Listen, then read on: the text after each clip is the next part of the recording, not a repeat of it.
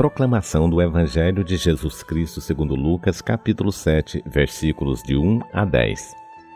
Naquele tempo, quando acabou de falar ao povo que o escutava, Jesus entrou em Cafarnaum. Havia lá um oficial romano que tinha um empregado a quem estimava muito e que estava doente à beira da morte. O oficial ouviu falar de Jesus e enviou alguns anciãos dos judeus para pedirem que Jesus viesse salvar seu empregado. Chegando onde Jesus estava, pediram-lhe com insistência: O oficial merece que lhe faças este favor, porque ele estima o nosso povo. Ele até nos construiu uma sinagoga.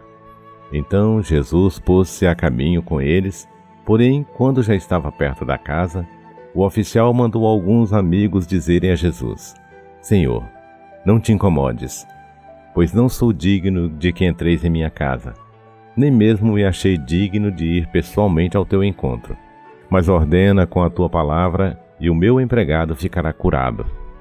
Eu também estou debaixo de autoridade, mas tenho soldados que obedecem às minhas ordens. Se ordeno a um, vai, ele vai, e a outro, vem, ele vem. E ao meu empregado, faze isso, e ele faz. Ouvindo isso, Jesus ficou admirado. Virou-se para a multidão que o seguia e disse: eu vos declaro que nem mesmo em Israel encontrei tamanha fé.